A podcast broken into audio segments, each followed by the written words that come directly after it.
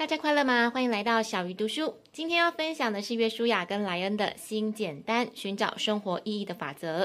这是我很喜欢的一个 YouTube 频道，布兰达和维尼推荐的书。如果有收听我节目的朋友，一定有发现，我最近很受极简主义的吸引，因此很想看看这本书分享了什么我自己可以用得到的方法，也希望对大家有不同的启发。这本书一开始先简单介绍了一下约书亚跟莱恩的故事。为什么说简单呢？因为他们一开始写的书多达三百页，而他们发现这有点搞笑，因为他们想要传达极简主义，结果写了落落等的书，因此后来从零开始就有了这一本比较精简的书。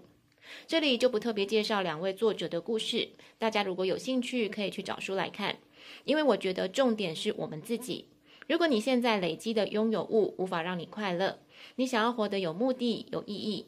那么你就可以一起来听听这本书到底给了什么建议。首先，先来了解一下作者定义的极简主义。他们认为极简主义者还是可以有车、有房、有小孩，重点是找到对你最必要的事情。极简主义是让你活出生命意义的工具，获得快乐的工具。有了这个基本概念之后，就来看看作者分享的第一个层面——健康。健康很重要，相信大家都不否认。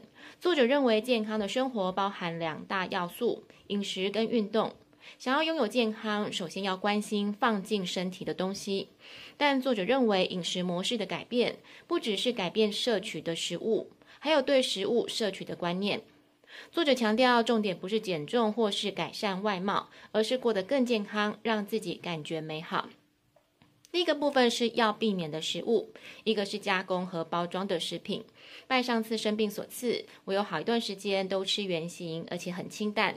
可是最近又开始受到零食的诱惑，真的得好好控制一下。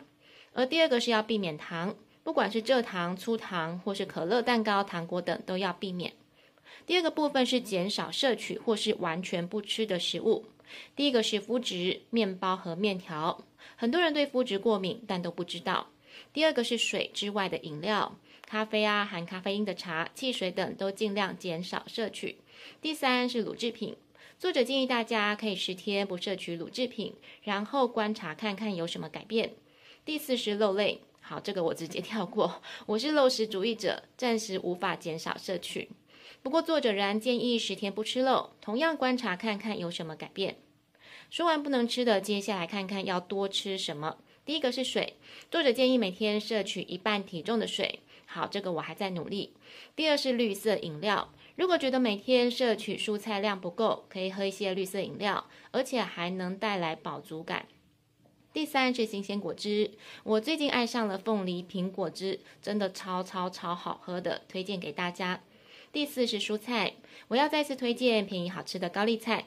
第五是豆类，可以为你增添健康的蛋白质跟碳水化合物。第六是水果，但因为它有天然的糖分，所以作者建议以水果代替甜点，而不是拿来当主餐。第七是鱼，例如鲑鱼有重要的 Omega 三脂肪酸，可以减低罹患冠状动脉血管疾病的风险。第八是有机食品、营养补充品、维生素等。最后一部分是特殊饮食，包括吃素、维根饮食、鱼素、原始饮食以及间歇性断食。大家如果有兴趣，可以在书中或是网上找到更多的资料。作者建议这些饮食模式，大家都可以尝试看看，找出最适合自己的健康饮食模式。不但感觉会变好，身体也会感谢你。聊完吃进身体的东西，再来要聊你用身体做些什么事。作者提供两个衡量的方式：第一是健康的状况是否持续进步；第二是对体能上的进展是否觉得快乐。因此，无论你是去跑步、上健身房或是重量训练，只要符合刚刚两个标准，就是好的运动。而书中提供了约书亚的运动原则：首先，你要享受运动，找自己有兴趣的运动项目；第二是要能纾解压力。像我最近又回健身房，每次跑跑步机或是踩脚踏车，就是我工作一天之后放松的时刻。第三是可以多一些变化，这点我要很感谢我的朋友，他三不五时就会丢一些运动的影片给大家，让我们可以尝试不同的运动。分享完书中关于健康的部分，下一集要来听一听人际关系。小鱼读书，我们下次再会。